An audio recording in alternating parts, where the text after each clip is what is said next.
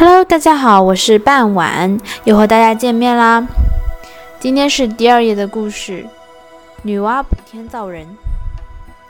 女娲奉姓，生于陈纪。一说她的名字，为凤里溪，拥有人类女性的上半身和蛇类的下半身。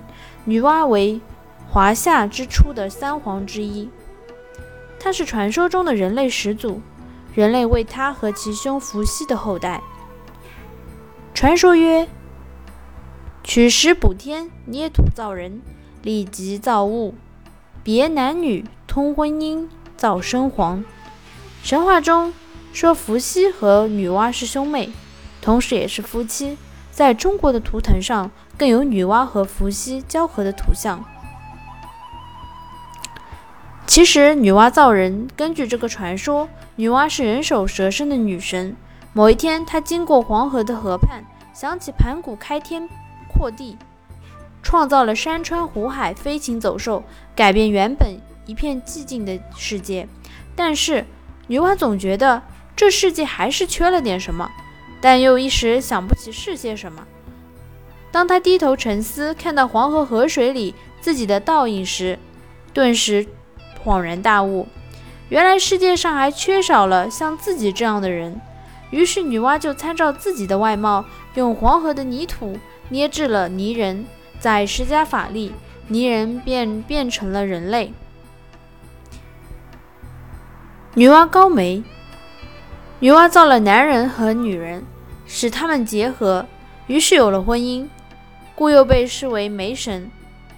女娲制乐，女娲又创造了瑟、笙、黄、埙等中国的传统乐器。女娲补天，根据《史记·补三皇本纪》记载，水神共工造反，与火神祝融交战，共工被祝融打败了。他气得用头去撞西方的世界支柱不周山，导致天坍陷，天河之水注入人间。女娲不忍人类受难，于是炼出五色石补好天空。折神鳖之足称四极，凭洪水杀猛兽，人类使得以安居。其他古籍记载有差别。《淮南子·天文训》即为共工与另一位天神之战，《淮南子·元道》则记的是共工与高辛氏之战，《雕玉集·壮丽》记为的是共工与神农氏之战。《陆氏太无记》记为的是共工与女娲之战。当然了，我们后世也根据《山海经》，女娲在肉身死后，她的肠化作了十个神人，到了西方的大荒广素之野守护去了。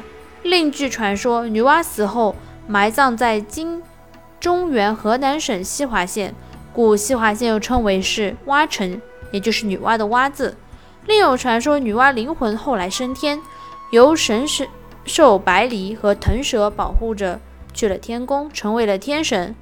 中国古代有个著名的部落女首领，也称为是女娲，是伏羲的妹妹，也就葬在今中原河南省西华县。好啦，今天的故事就到此结束啦，希望大家期待下一次的收听。好啦，拜拜。